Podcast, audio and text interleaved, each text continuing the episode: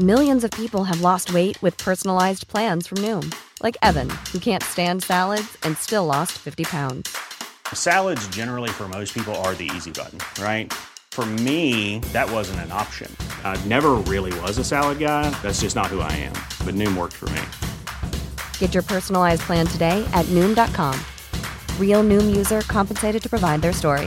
In four weeks, the typical Noom user can expect to lose one to two pounds per week. Individual results may vary.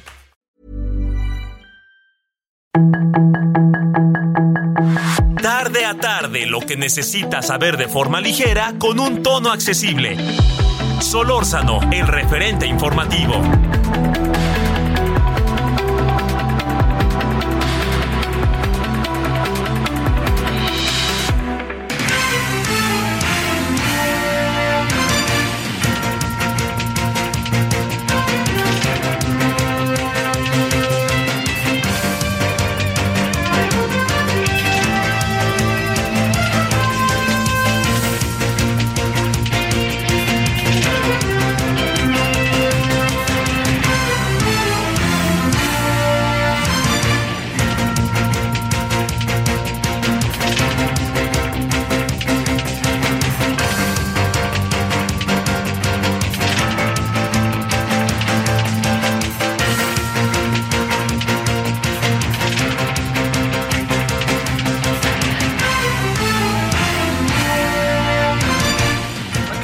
Saludándole con mucho gusto en esta tarde de día mm, jueves. Estamos en el jueves 11 de mayo del 2023. Gracias que nos acompaña. Eh, en nombre de todas y todos quienes hacen posible la emisión, su servidor Javier Solórzano le desea que le haya ido bien hasta ahorita y que le siga viendo bien toda la tarde. Ojalá así, así sea. Bueno, eh, yo le agradezco eh, que, esté con nosotros, le agradezco por supuesto en nombre de todas y todos quienes hacen posible la emisión y también le planteo que algo que, que, este, que tenemos que seguir muy atentos. Eh, mire, lo, lo que pasó, lo que pasó ayer respecto al, al temblor, eh, yo diría que lo que lo que tenemos que entender y no dejar de entender, la verdad, este, a mí me ha costado mucho trabajo, eh, digamos, irlo entendiendo, ¿no? Tiene mucho que ver con, con, con la vida, cómo, cómo nos va enfrentando la vida con los sismos. Eh, no, no, no perder de vista que vivimos en una zona sísmica. Entonces, pues uno se asusta, pues yo sí me asusto, ¿eh? No sé usted. Entonces, que digamos, los sustos que vivimos respecto a los sismos, eh, muchas veces son, digamos, siempre son intempestivos, ¿no? No avisan. Pero le voy a decir algo que sí me parece importante. Eh, a lo mejor lo habíamos vivido antes y no, no teníamos la conciencia de ello, pero algo que ha colocado las cosas en una situación pues este más más inquietante que nos preocupa mucho es esto que se llaman los microsismos. A ver, ya al rato hablaremos con, con los especialistas, pero con base en la experiencia que vamos todos adquiriendo, es que los microsismos tienen su epicentro en, en la Ciudad de México, ¿no? Entonces, aquí en la Ciudad de México se pone el asunto eh, brutal, para que usted me entienda. Se pone este fuerte porque eh, primero, no hay manera, todos los que ayer, y por eso lo decíamos en la noche, todos, lo- todas las personas que quieren la alerta sísmica, no hay manera de que empiece la alerta sísmica, porque el, el, el sismo tiene su, este, su epicentro, su centro, en la Ciudad de México. Entonces, no es que el sismo venga de la costa o de una zona lejana que nos permita 40 segundos o algo así. Entonces, el sismo está aquí abajo de nosotros, entonces no, no hay manera que entre la alerta sísmica. ¿no? La alerta sísmica no puede entrar. Entonces, hay que eh, buscar la manera en que este, nosotros no dejemos de estar lo más atentos posibles a todo lo que tiene que ver con los sismos para saberse, ¿cómo le diría yo? Para, para saberse, eh, para saber, diría yo, qué hacer, cómo actuar, que eso es el asunto. Y además hay otra cosa, el sismo puede ser a las 4 o 3 de la mañana o ahorita, ¿no? Entonces no, no, no hay horario, ¿no? De 5 a 6, no, pues claro que no. Entonces todo eso que le planteo, vamos a hablar de ello al rato, pero no pierda de vista lo que puede suceder respecto a que en cualquier momento nos puede volver a temblar. Eso es lo primero. Bueno, punto y aparte. Eh, segundo, mire, un senador Kennedy, que nada que ver con la familia Kennedy de Massachusetts, resulta que le hizo una serie de preguntas a la señora Sherwood, que estuvo aquí con el presidente López Obrador, respecto a todo lo que significa la, posibilidad de que Estados Unidos ponga un hasta aquí en términos de los cárteles de la droga. Yo, yo le diría que la declaración es la conversación, y también yo creo que la señora Sherwood al final no contestó del todo, que es la mujer de Biden en este en estos temas de migrantes, de de cárteles de la droga, sobre todo cárteles de la droga, violencia, chapitos, etcétera. Yo le diría que lo que sí pasó, que me parece que es eh, sumamente eh, delicado, es que en, no, no, había respuestas contundentes porque también yo creo que esto no, que, que el tema de la violencia de los cárteles de, la droga no tiene respuestas contundentes, tiene respuestas, pero no respuestas contundentes. Y estas respuestas contundentes serían, ya, vamos a acabar con la violencia, no hay manera, pero sí, vamos a temperarla, vamos a hacer esto, vamos a hacer lo otro. Pero la declaración sí es fuera de lugar, es fuera de lugar porque hay algo que me parece que es eh, sumamente, le diría yo, sumamente delicado. Y eso muy delicado, ¿sabe qué es?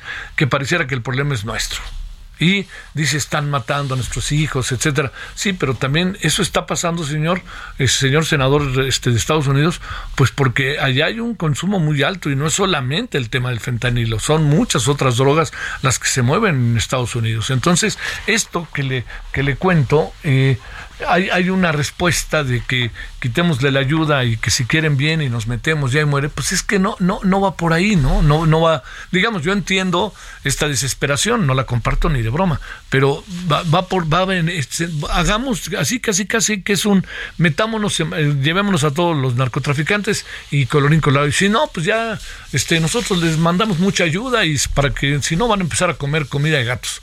Sea, una, una, un despropósito. Pero también hay que entender que así es la vida política.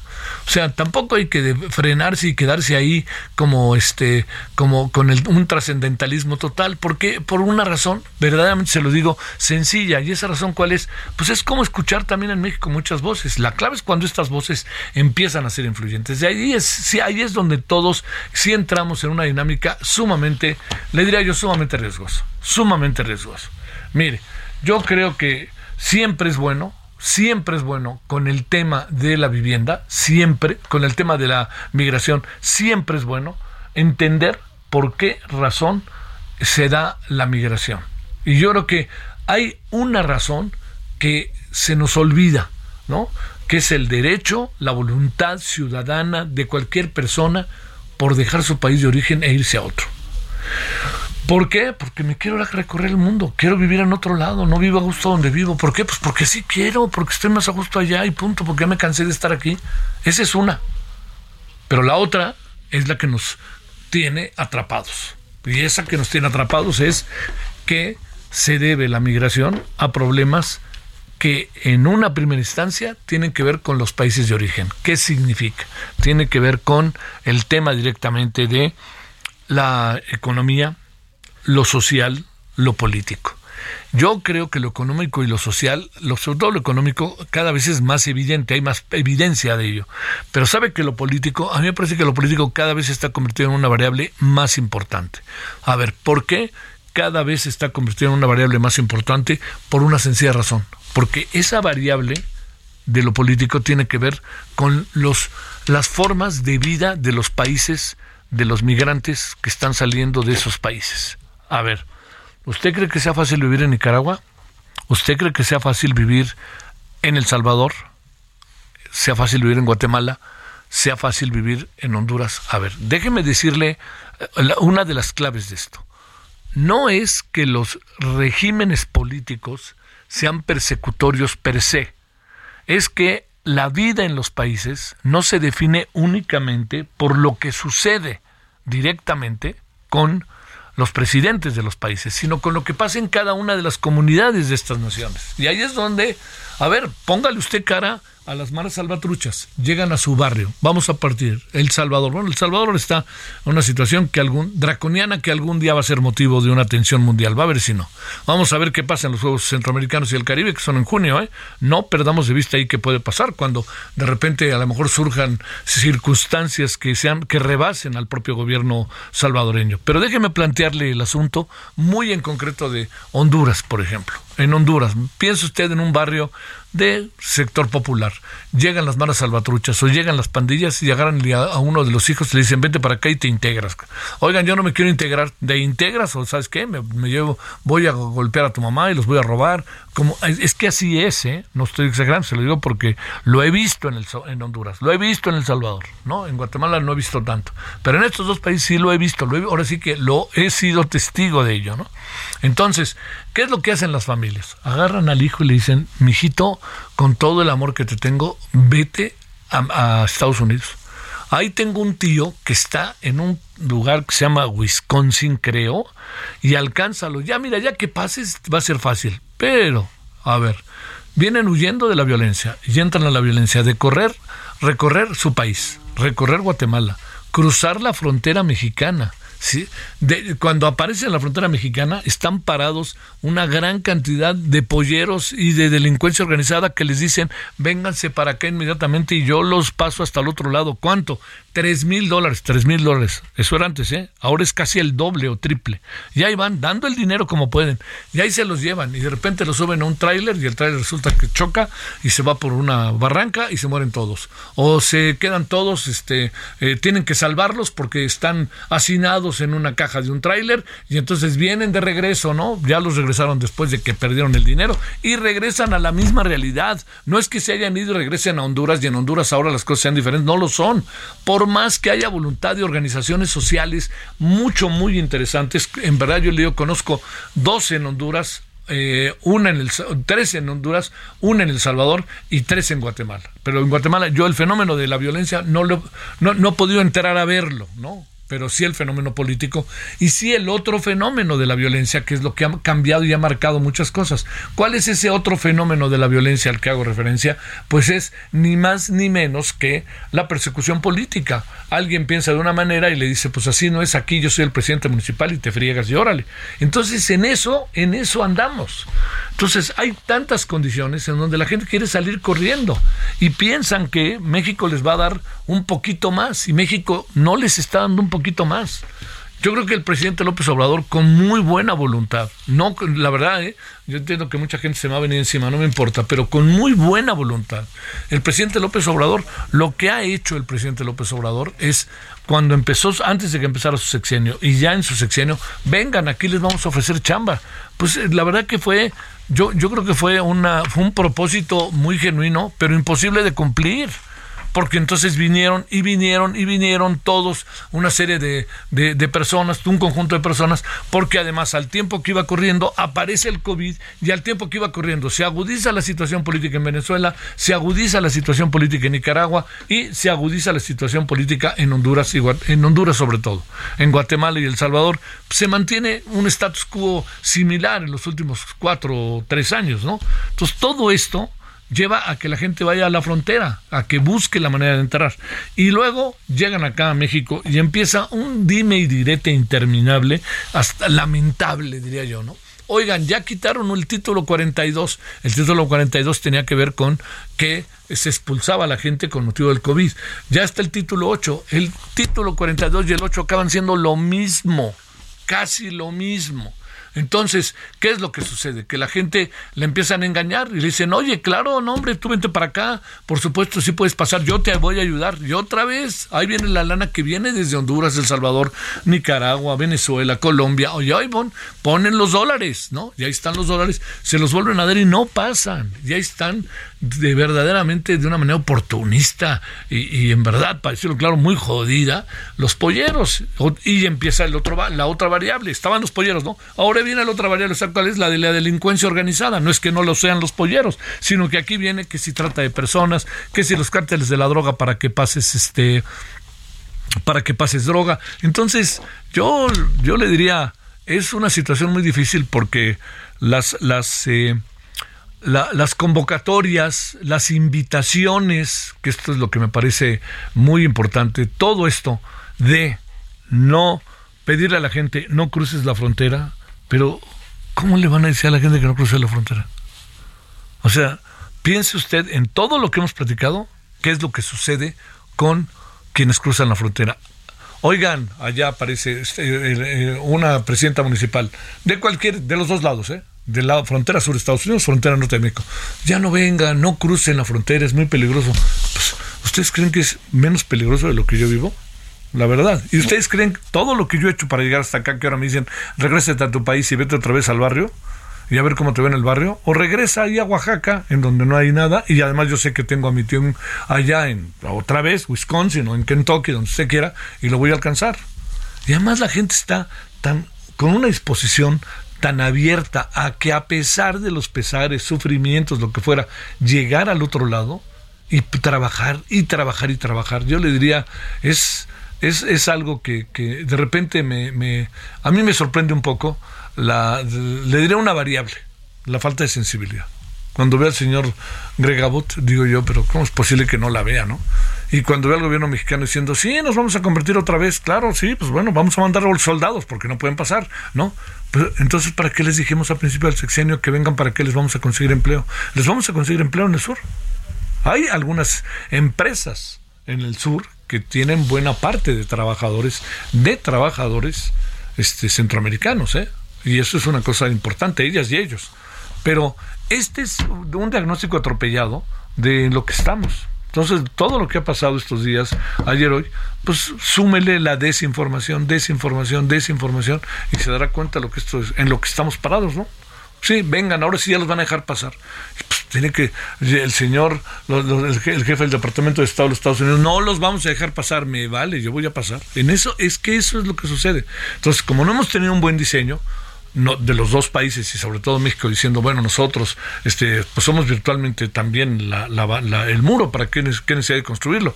Pero con esto que le, que le, que le hago referencia, pues usted imagínese, le va, le va a quitar el ánimo, la esperanza, las ansias, el objetivo a los, a los este, migrantes de no pasar cuando les cuento todo lo que les cuentan. Fíjese de dónde vienen, fíjese de dónde vienen, fíjese cuál es la realidad de la que vienen. Bueno. Esto es parte de lo que hay este día y ojalá pues este tengamos arrestos suficientes para enfrentarlo de manera lo más sensible, lo más acuciosa posible. Bueno, son ahora las 17:17 17 en hora del centro. Hay muchos otros asuntos. Hay, hay algo que pasó esta mañana que otra vez el tema del INAI apareció por parte de un de una jueza y ya le contaré sobre ello. Bueno, vámonos 17:17 17 en este día jueves, jueves 11 de mayo, ya que andamos en el referente de la tarde. Solórzano, el referente informativo.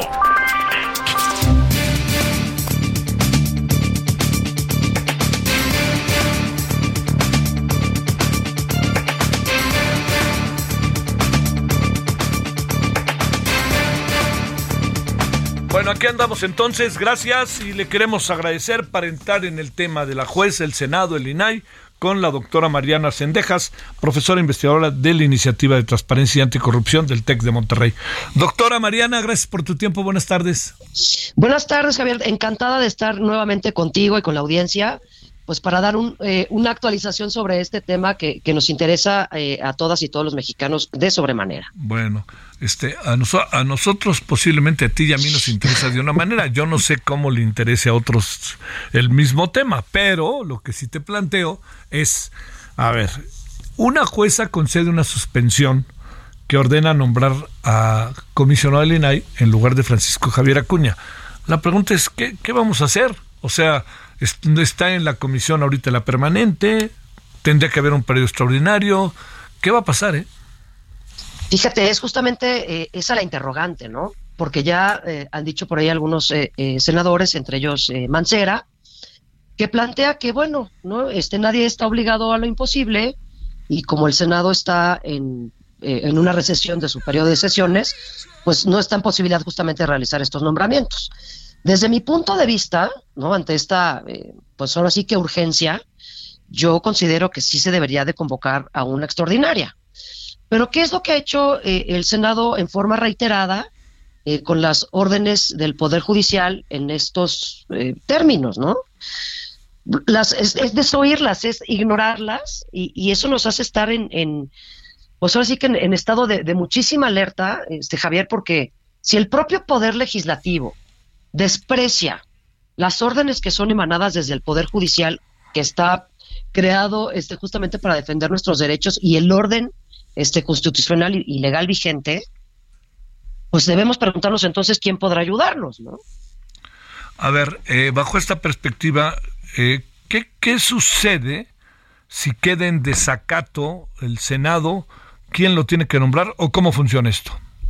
Fíjate, si queda en desacato el Senado, tendría que haber, eh, eh, pues que el Poder Judicial emita las medidas de apremio para que sus resoluciones sean cumplidas. ¿no? Entonces, esto es, este, le manda un requerimiento, eh, cuando se trata de un funcionario público cualquiera, a su superior jerárquico para que lo haga. ¿no? Si este no lo hace, entonces este, acude también hacia el superior jerárquico para que la cumpla. Si esto no sucede, entonces le impone una multa. Si esto no sucede, entonces se supone que se le tendría que dar vista al este Ministerio Público de la Federación para que entonces inicie un procedimiento penal precisamente por desacato. Pero tú imagínate, eh, eh, Javier, si eh, se llegase a presentar esta vista al Ministerio Público, ¿tú crees que la Fiscalía General de la República va a accionar, pues a ejercer una acción penal en, en contra de el presidente de la Jucopo, por ejemplo? No. Pues no, ¿no? Entonces, lo grave aquí, este, que también reviste muchísima gravedad el tema de, que no puede operar el INAI, o sea, es, muy grave, pero también lo, la otra parte, la otra vertiente que, que, que, reviste mucha gravedad y mucha alarma es que justamente no se respeten las decisiones y las órdenes, porque el Poder Judicial precisamente se ordena a, ¿no? a que se haga esto, a que se haga el otro, a que se restituya aquello, se restituya el otro, y vemos que eso no está ocurriendo. ¿No? O sea, el Senado todavía, este, los senadores morenistas dicen, este, pues va a haber transparencia cuando nosotros lo decidamos, ¿no? Sí. O sea, esa, esa altanería eh, eh, de decir, bueno, pues Poder Judicial vas a poder decir misa, ¿no? Que nosotros vamos a, hacer las cosas a nuestro tiempo, es a mí lo que me parece muy grave, ¿no? Porque entonces decimos, bueno, ¿no? Pues si, si, el, si el Poder Judicial este, no, no, tiene los suficientes medios, ¿no? Nuestro sistema jurídico en conjunto, este, para poder eh, justamente salvaguardar nuestros derechos, pues ¿qué vamos a hacer? ¿no? Entonces, digo, ya hemos todos, eh, y, y, nos decía un, una, una, persona con la que platicamos el otro día del Banco Interamericano que no necesariamente está tan empapado en nuestra realidad política este, y jurídica día a día, ¿no? Ajá.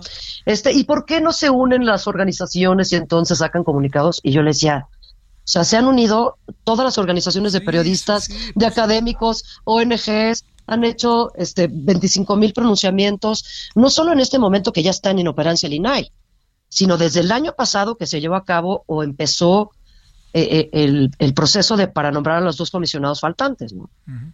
Que lo dejaron ahí en la congeladora, ¿no? Y ahora sí estamos con el tema grave, ¿no? De no, pues de que el, el pleno del INAI no pueda, no pueda sesionar.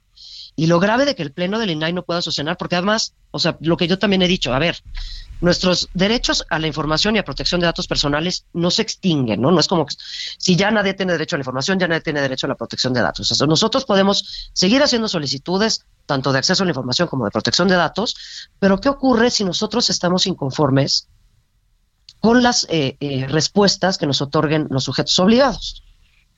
En materia federal, desde luego, ¿eh? porque sí, sí. también recordemos que hay otros 32 órganos garantes en el país pues que nuestros derechos justamente se quedan sin garantía, ¿no? Porque no hay el órgano o, no, o está justamente en inoperancia la institución encargada de velar por estos dos derechos, al menos en nivel este federal. Uh -huh. A ver, déjame plantearte para cerrar, eh, Mariana, sí. muy en breve. Eh, ¿Cuánto tiempo podríamos más estar así? Híjole, o, o, sea, yo creo que ya estamos, ya estamos en números rojos, ¿no? Sí, Porque sí, sí. los recursos de revisión, pues, híjole, ¿cuánto tiempo más? Mm, híjole, Javier, es una pregunta como muy difícil, ¿no? No, no, claro, pero entiendo, o sea, podemos seguir y seguir así y a ver cómo nos va, o gastamos en el INAI y pues el INAI hace lo que puede, o qué. Este, yo, yo digo, no podemos seguir un segundo más así. Claro, claro, esa, ¿No? eso esa es mi respuesta. Esa es mi respuesta. O sea, no podemos seguir un segundo más así. Pero no es la, la visión que tienen los senadores, por lo menos de Morena, ¿no? Te mando un saludo, doctora. Igualmente, Javier, como siempre, a tus órdenes y un gusto saludarte y, y compartir con tu audiencia. Gracias a ti. Bueno. Y así le seguimos. Bueno, vamos a una pausa. Vamos a hablar de esto del juicio político a la Corte. Vamos a detenernos en el aspecto estrictamente legal y vamos a hablar de lo que hemos hablado al inicio, ¿no? El título 42 eh, deja de existir y ahora entra el 8. Pausa. El referente informativo regresa luego de una pausa.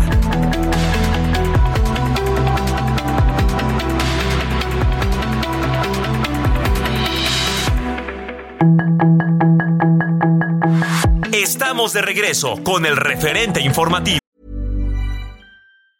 Burroughs Furniture is built for the way you live. From ensuring easy assembly and disassembly to honoring highly requested new colors for their award-winning seating, they always have their customers in mind. Their modular seating is made out of durable materials to last and grow with you. And with Burrow, you always get fast, free shipping. Get up to 60% off during Burrow's Memorial Day sale at burrow.com slash ACAST. That's burrow.com slash ACAST. burrow.com slash ACAST.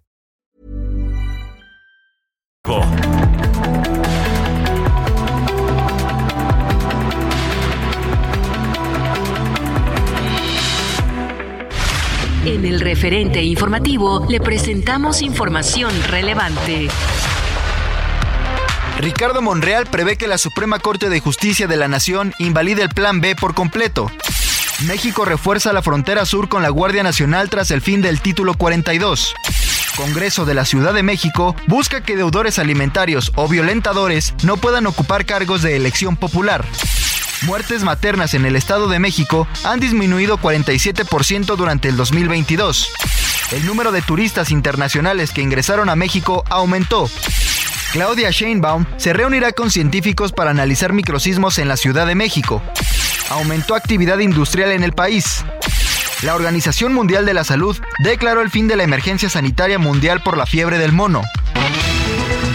Sus comentarios y opiniones son muy importantes. Escribe a Javier Solórzano en el WhatsApp 5574 50 26.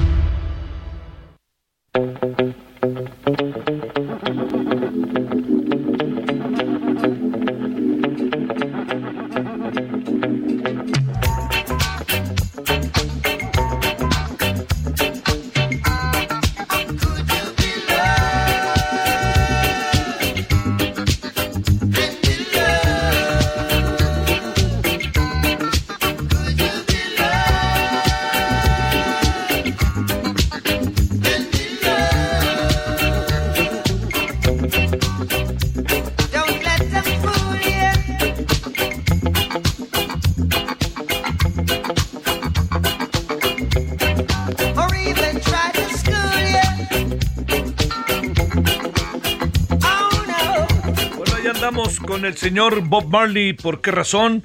Un día como hoy, pero de 1981, fallecía en Miami, Florida. ¿Sabe de qué se murió? De cáncer de piel. Es una...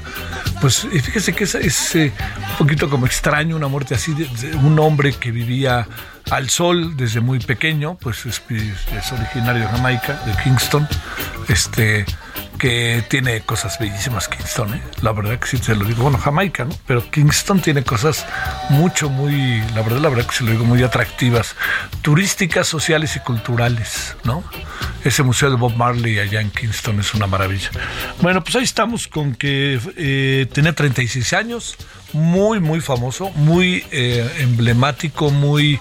Eh, me parece que se convirtió en un, en un emblema propio del siglo, eh, de la música de la segunda mitad del siglo XX. ¿eh? Eh, esto se llama Could You Be Loved? Puedes ser tú amado, amada. Es Bob Marley, 1981, 11 de mayo falleció. La causa, cáncer de piel. Ya vivía mucho en los Estados Unidos, de hecho vivió mucho tiempo en los Estados Unidos. Se echaba sus cascaritas, dicen, en el Central Park, era muy futbolero. 17.33 en la hora del centro.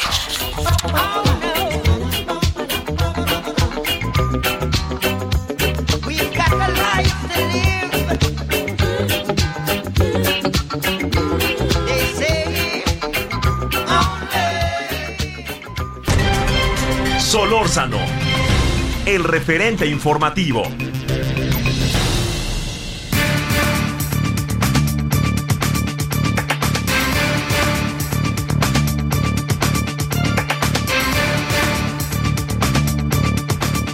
Bueno, le agradecemos al doctor José María Sobranes Díez, académico de la Facultad de Derecho de la Universidad Panamericana. Doctor José María, ¿cómo has estado? Muchas gracias, buenas tardes.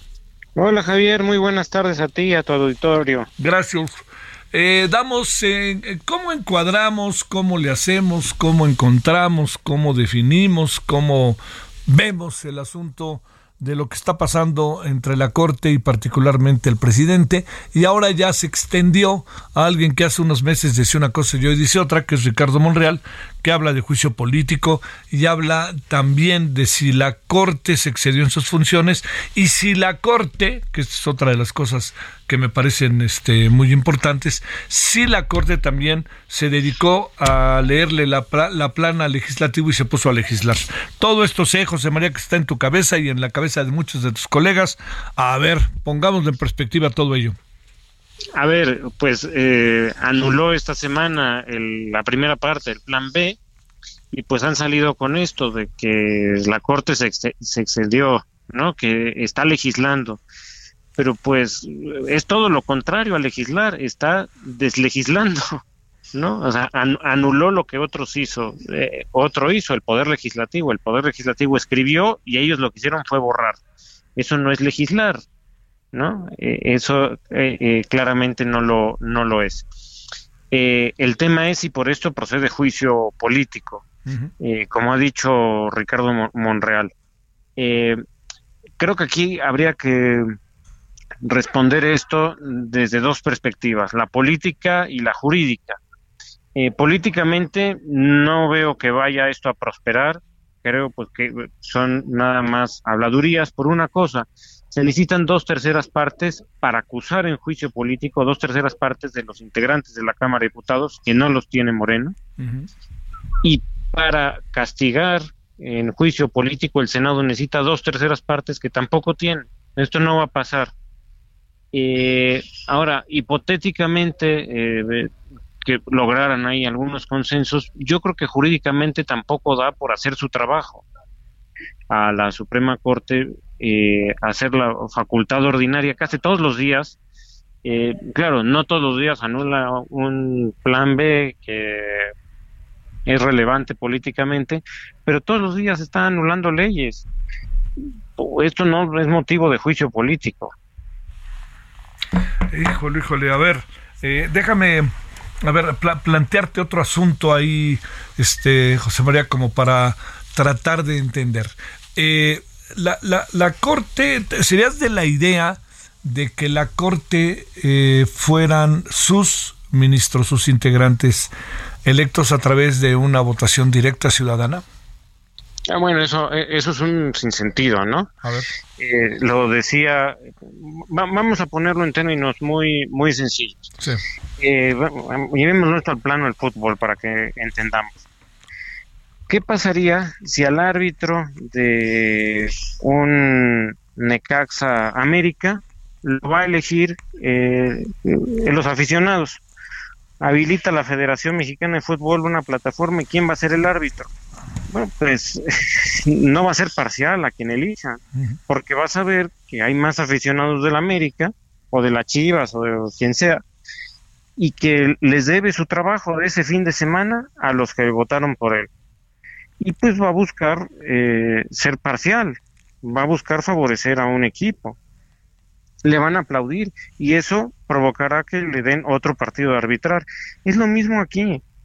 El árbitro no puede ser designado por los que van a ser eh, juzgados por ese árbitro.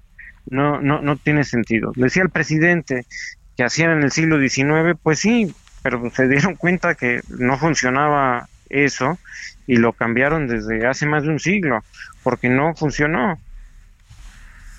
Oye, a ver, bajo esta misma óptica de las cosas, te diría, eh, digamos, eh, a ver, las cosas que han estado pasando en relación con la Corte, la Corte se excedió en sus funciones, José María.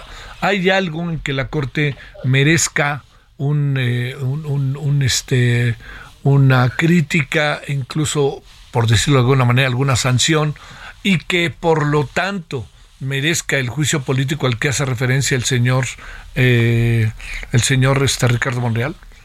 Definitivamente no. Eh, no se ha accedido a ninguna de sus funciones porque son las, las funciones que siempre ha ejercido. Nada más, pues que, ahora no le gustaron a alguien.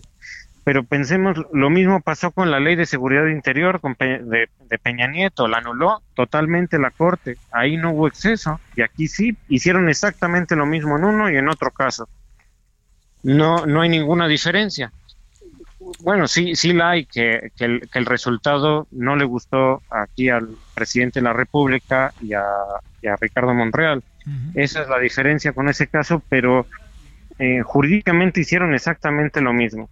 Ah, se, vale criticar a la Corte y decir no estamos de acuerdo, pero pues en este plano, ¿no? De, eh, académico, de opinión, pero de esto a, a un juicio político creo que hay un mundo de diferencia todos estos privilegios que el señor Monreal sacó y hoy el presidente hizo eco de ellos, que tiene 40 para ser precisos, ¿qué piensas? Esos sí son excesos. O sea, no soy un defensor de la Corte a, ultranza. Sí. Eh, hay muchos excesos y hay muchas cosas que hay que corregir en el Poder Judicial, no son perfectos. No se vale el gasto que, que, tienen, no se valen los fideicomisos. aquí sí hay que también que exigirle a la Corte, así como los defendemos cuando se quieren meter en esto, pues también hay que decir, son cosas incorrectas que vienen de mucho tiempo atrás. Este, eh, vamos a, a tener eh, un año muy difícil porque pareciera que en el caso del plan B, segunda parte, se aplicaría eventualmente el mismo criterio, ¿no? Así es.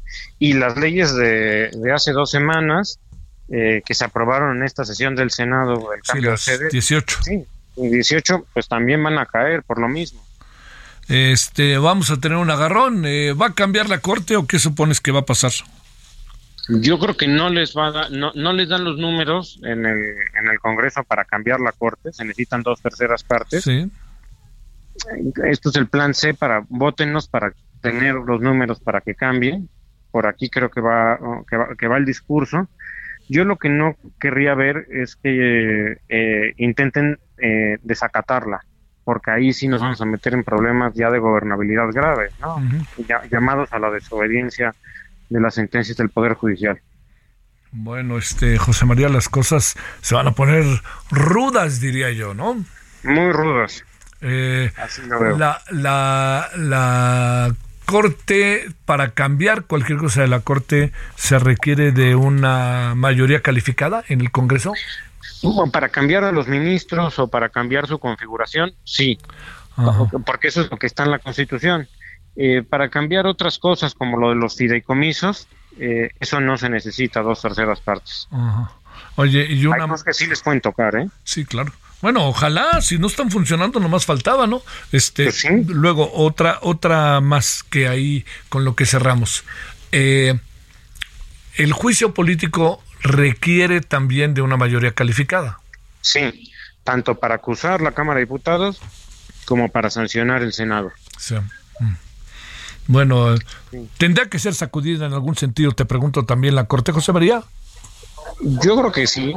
Yo creo que sí, eh, siempre, viene bien una sacudida, no, no, echarse a, los ministros, no, no hacer eh, juicio político, una reforma, pero hay cosas que hay que cambiar, o sea, no, no funciona eh, bien, hay muchos detalles, por ejemplo, como que pues sea intocable un ministro que, que, puede estar ahí después de plagiar una tesis, ¿no? O sea, son cosas que habría que poner también mecanismos para que eso no, no, se dé.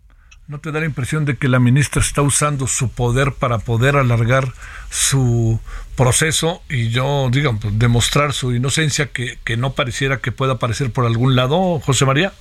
Totalmente, está alargando, está utilizando su poder para, para, alargarlo y, y, pues mientras eh, pues quedar ahí como una, perdón la expresión, tonta útil eh, votando en las eh, sesiones cosas sin sentido, ¿no? Sí, sí, sí.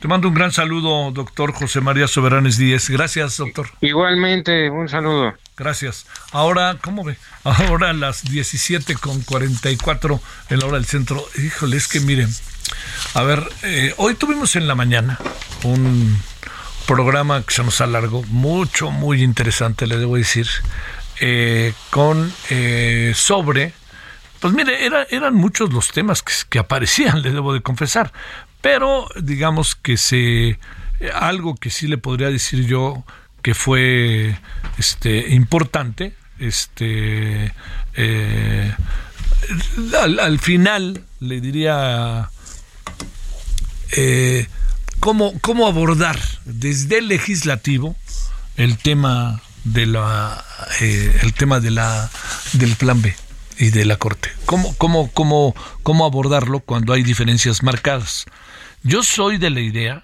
soy de la idea, este, eh, yo, yo diría eh, de las cosas que, que alcanzo a apreciar es que no había, no ha habido un intento real de entendimiento, ¿no? Este, eh, no, no, no alcanzo a ver del todo que haya en las cámaras la idea del, del, diálogo. Una cosa es que hablen y que digan, etcétera, pero así que diga el diálogo, no. Hoy yo me llevé una gratísima sorpresa, es la verdad que se lo digo, porque eh, dentro de las personas eh, que nosotros este, pudimos con ellas conversar, estaba Emilio Álvarez y Casa, que como usted lo sabe, él es eh, diputado de, del, grupo que le llaman de contención, no pertenece a partido. Estaba también Xochitl Galvez, que no, este, tampoco es un, digamos, es, es eh, perteneciente a un partido, aunque ella esté con el PAN. Y yo creo que eso hizo que las cosas se echaran a andar eh, porque también estaba un diputado de Morena, que tampoco es de Morena, Juan Ramiro Robledo, que hicieron que las cosas eh, no estaban de acuerdo, ¿eh? pero que uno dijera, por aquí va, por aquí va la posibilidad del entendimiento. Juan Ramiro es un especialista auténticamente del derecho, ¿eh? o sea, incluso maestro de la Universidad Autónoma de San Luis, Potosí. Y Xochitl le ha ido avanzando y vivió muy de cerca todo lo que pasó con el México de los 90. Y Emilio Álvarez y es un luchador histórico que yo creo que es muy importante hablar, tenerlo y siempre tener la posibilidad de discutir con él. Yo le diría que fue algo en verdad interesante porque ahí escuchamos claramente las razones de unos y otros. Por ejemplo, dice Juan Ramiro Robledo, fue ley por ley, ¿no? Cambiaron ley por ley. Y Emilio Álvarez y Caso Galvez decían que no. Y ahorita escuchamos a José María Soberanes y también nos dice que no, pero digamos, el debate se eleva porque se discuten razones e interpretaciones. El derecho es la ley, son interpretaciones y es política. No se puede soslayar eso. Tuvo bien, ¿eh? Yo le confieso que estuvo muy interesante el asunto. Vamos a tratar de extenderlo para esta noche. Bueno, 17:47 en la hora del centro, Raúl Valenzuela Wong, investigador del Departamento de Sismología del Instituto de Geofísica de la Universidad Nacional Autónoma de México. Creo, Raúl, ¿dónde te agarró el temblor? Estaba ya en casa, en casa de ustedes, bueno, en departamento más bien. ¿En qué piso vives, querido Raúl? Cuarto piso. ¿En qué zona? Eh, aquí cerquita de Ceú. Ah, entonces, entonces te tocó cerca de donde fue el epicentro, ¿no? Pues más o menos cerca, sí, sí, exactamente. ¿Qué supones que anda pasando con estos microsismos? Mira, este, pues bueno, a, pesar de que ocurren con relativa frecuencia, y digo, ya en lo que va del año tenemos alrededor de, de 40 que han ocurrido, algunos más grandes y otros más chicos, la mayoría afortunadamente la, gente no los, no los ha sentido. Digo, estos los tenemos en, en, en 2014, tuvimos 2017, 2018, 19, 20, no son tan, tan extraños, no, no, son, no, no, no y bueno, al momento que se producen, pues ocurren y, nos, nos, asustamos, ¿no? Mira, lo que pasa, pues al final de cuentas, que la Ciudad de México, pues todos sabemos, está construida de lo que dentro de lo que está le llamamos el, el eje volcánico transversal, eh, donde tenemos pues volcanes conocidísimos, ¿no? Como el Fuego de Colima, el Nevado de Toluca, Pico de Orizaba, el Popo, por supuesto, eh, que son eh, lugares de montañas elevadas, de topografía elevada, alta, y que de algún modo favorece que existan fallas que estén activas, simplemente por el hecho de ser estas, estar aquí, estas montañas tan, altas, ¿no?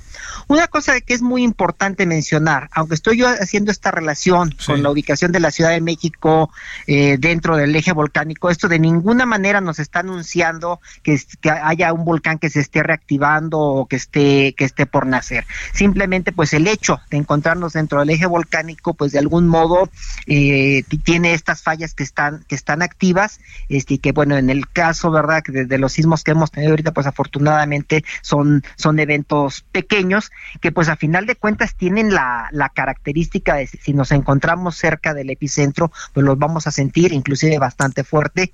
Y gente dentro de la misma Ciudad de México, de la zona metropolitana ya más alejada, pues no ni siquiera se, se llega a enterar de, de la ocurrencia de estos eventos. A ver, te planteo algo como para considerar de, lo que pasó anoche. Este, eh, eh, digamos, el, el, epicentro, eh, por lo cual no suena la alerta sísmica, todo esto que hemos todos ido aprendiendo gracias a ustedes. Pero te pregunto, Raúl, eh, ¿se siente más fuerte a pesar de que la magnitud sea menor de la de otro tipo de sismos, el puro hecho que el epicentro te toque a ti? Sí, claro, eh, eh, la cercanía con el epicentro, por supuesto que va a, contribuir. Digo, es más o menos un poquito, a lo mejor pudiéramos hacer nosotros aquí una, una analogía con una, se me ocurre, con una explosión. Sí. Este, entonces vamos a decir que donde se detona la bomba, ese es el, es el epicentro. Entonces, si tú te encuentras muy cercano a donde, donde empieza la explosión, pues claramente todos podemos percibir, ¿no? Que el efecto de, la, detonación va a ser más fuerte entre más cercanos nos encontremos. Y conforme nos vamos alejando, pues la, fuerza o el tamaño, la amplitud de, las ondas se va, se va reduciendo. ¿Por qué la magnitud es de 3 y lo acabamos sintiendo como magnitud de 6? ¿Qué es lo que hace? A ver, ahora sí, ayúdame a entender. Ya ahora te reíste porque sabes que dices, eso me lo han preguntado 20 veces y sigo si y a ver, ahí viene el científico. Y como, oye, y te debo de decir que yo soy pro científico a morir y la ley de la ciencia me parece terrible. A ver. Sí, sí, claro, claro. Este, mira, lo, que sucede es que la, la, escala de magnitud que posiblemente lo hayan oído es, es lo que le llamamos de tipo logarítmico. ¿Qué quiere decir esto? que si tú tienes, por ejemplo, por, poner un ejemplo, ¿no?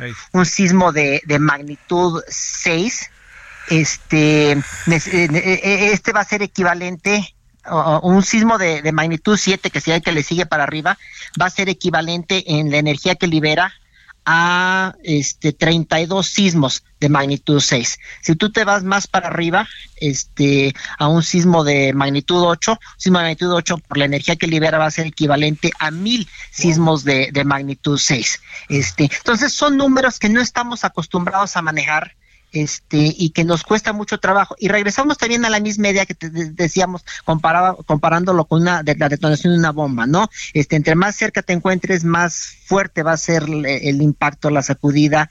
Este, entonces, eh, aunque nos aunque tenga, si tú tienes un sismo muy grande, a lo mejor con epicentro en la costa de, Oaxaca, Guerrero, como tuvimos en septiembre de 2017, eh, pues sí lo vamos a alcanzar a percibir en la Ciudad de México, a pesar de la, de la, de la gran distancia. Y como decíamos, ¿no? El, un sismo de magnitud 3, este, pues si estás muy cerca del epicentro, pues claramente que lo, lo vas a sentir fuerte. Y digo, si, si estás cerca de un sismo de magnitud 4, pues para qué te cuento, ¿no? Lo vas a sentir más fuerte y así nos, así nos podemos ir. Oye, este, a ver, pero quiere decir que entonces el jalón, que al final acabó siendo de 3, eh, quiere decir que fue un jalón que no, no hay manera tan fácilmente de compararlo con un temblor que viene del Pacífico por para cómo lo sientes o, exactamente cómo lo podemos ver. Eh, eh, digamos, a mí me pareció un jalón bastante fuerte. Sí, claro. Que llegó en algunos casos a que, a que perdiera uno incluso un poco el equilibrio. Sí, claro, y, pero, pero también fue de, de corta duración. Claro que comparado contra un sismo con epicentro en la en la costa, ya estamos hablando no sé de un magnitud 6, magnitud 7 o inclusive si es un magnitud 8, este los sismos generan lo que nosotros llamamos diferentes tipos de ondas.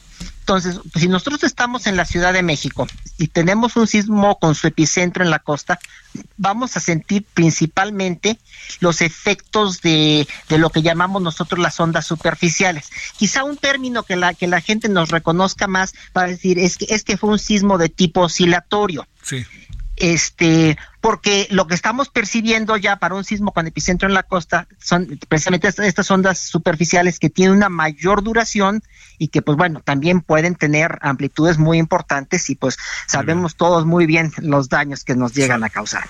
Raúl, te mando un gran saludo, Raúl Valenzuela Wong, investigador del Departamento de Sismología de la UNAM. Muchas gracias, Raúl. Buenas noches. A las tardes, buenas tardes, perdón, buenas tardes. Bueno, vámonos, nos vemos a las 21 horas en hora del centro en referente de la noche. Adiós, gracias.